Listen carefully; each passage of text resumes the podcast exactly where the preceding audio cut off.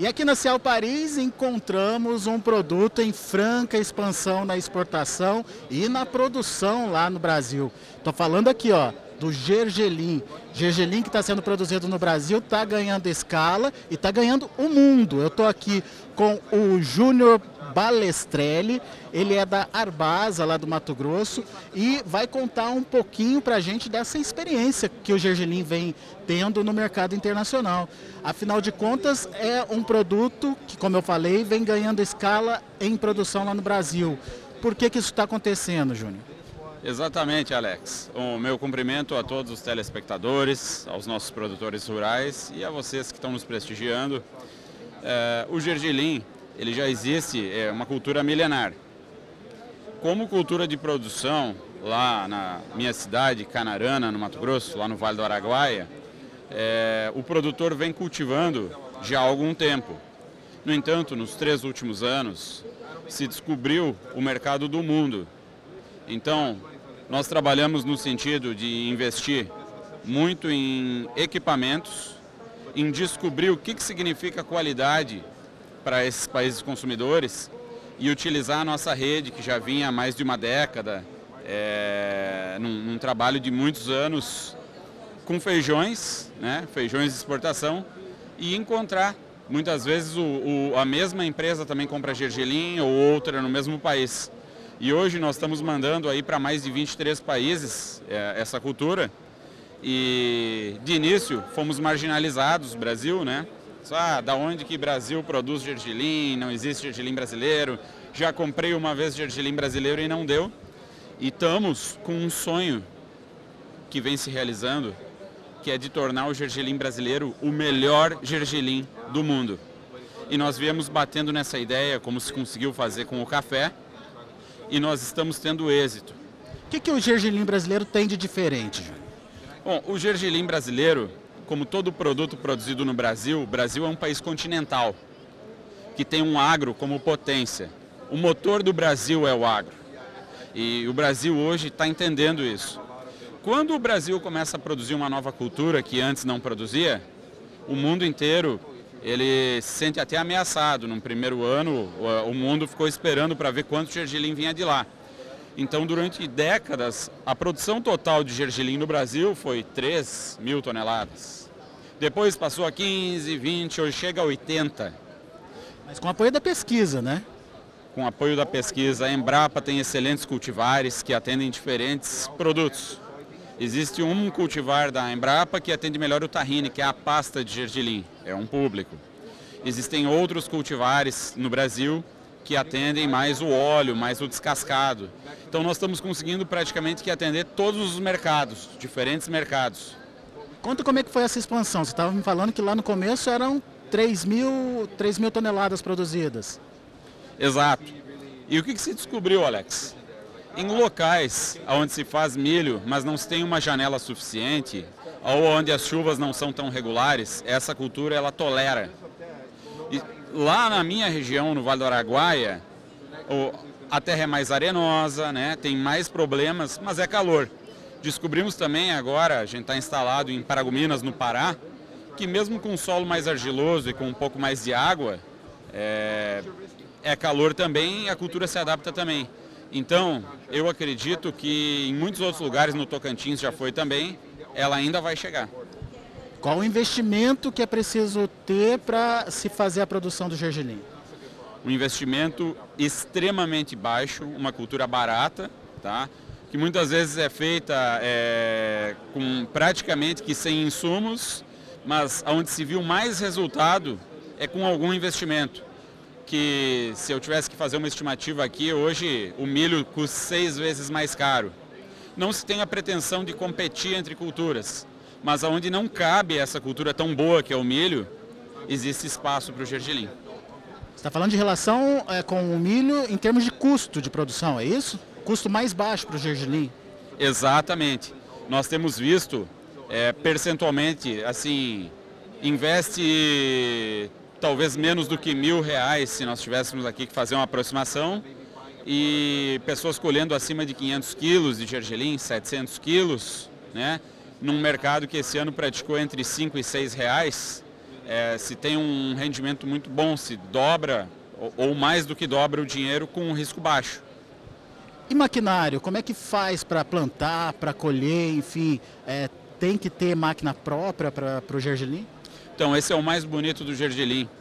O, o brasileiro, ele é um povo criativo, inteligente. O produtor brasileiro, ele foi adaptando. Então, existe hoje gergelim plantado de avião, gergelim no lanço, mas o, o gergelim na plantadeira de soja, com poucas adaptações, e a colheitadeira de soja é possível e sai muito bem. Agora, a gente está aqui, Júnior, meio que incentivando a produção do gergelim. Tem comprador para isso? O produtor que está ouvindo a gente vai ter para quem vender? Vai ter para quem vender.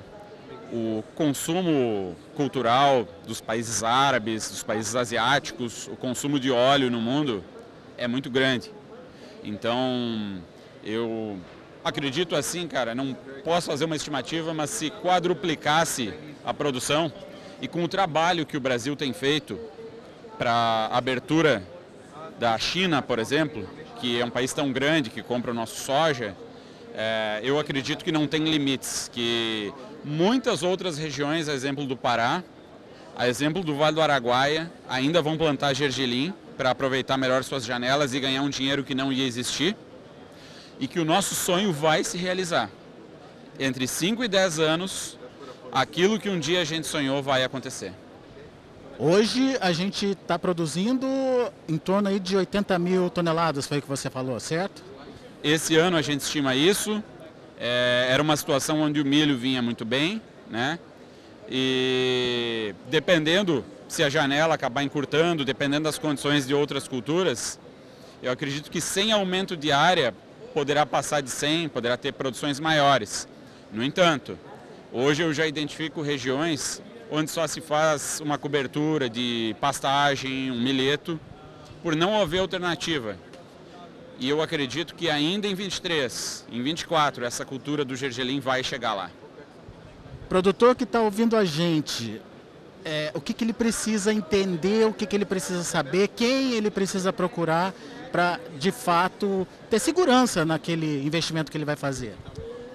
Procurar empresas que tenham solidez, que estejam há décadas no mercado preferencialmente, que sabem o que estão fazendo, podem dar o apoio, né, que tem a, a técnica, é, a parte de agronomia, buscar boas sementes e buscar fazer um investimento é, satisfatório para controle de pragas é, e buscar a janela mais correta. Eu acho que realmente o apoio técnico é fundamental nessa hora. A gente viu muitas pessoas tendo muito sucesso com o gergelim, então é possível. Nós já vimos, inclusive, acho que é importante eu colocar aqui, é, talhões de produtores no Tocantins esse ano com 1.300 quilos de gergelim. E o que, que eu quero dizer com isso? Tem espaço para fazer produtividade. Depende da gente buscar as técnicas. Vamos entender então, 1.300 quilos é topo, mas qual que é a média de produção? A média do Brasil vinha sempre falando em 500 quilos. 500 quilos é uma, uma média boa e que hoje dá um, um bom resultado financeiro. Esse ano, na minha região, o Vale do Araguaia, nós tivemos uma seca maior. Milho produziu menos, gergelim também produziu menos. No entanto, como eu vinha falando no início, o gergelim é uma cultura mais acessível, mais barata. Então, mesmo com uma produtividade abaixo de 500 quilos, nós temos N exemplos de produtores que tiveram um resultado financeiro positivo. Eis aí porque que essa cultura é tão popular. Muito bem, está vendo aí então a importância do produto brasileiro e de um produto em expansão uh, lá no Brasil, que é o gergelim com o respaldo aí da pesquisa, o próprio Júnior trouxe para a gente a Embrapa, é, trazendo variedades, trazendo aí é, potencial de, de produção aí para sementes de gergelim e além do gergelim tem outros produtos que vocês estão mostrando aqui na feira também. Queria que você destacasse alguns, Júnior. Exato. Uh, os feijões que são da família do feijoeiro comum, como o feijão vermelho e o feijão rajado, é, são culturas, às vezes, assim, que não vão estar nos mesmos locais que o gergelim vão estar mais naquele, naquele meio ali de Minas, de, do, de Goiás, que que são regiões bem propícias, né? locais onde já se planta feijão carioca, feijão preto. E nós temos essas culturas que nem são consumidas no Brasil, como o mungo, como o red bambu, que são de consumo asiático, que essas sim toleram climas mais secos, né?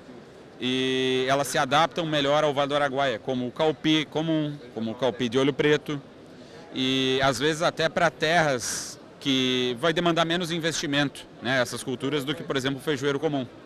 Todas elas com potencial de exportação. Todos esses produtos foram buscados e nós temos vendas em todos esses produtos ainda nesse evento.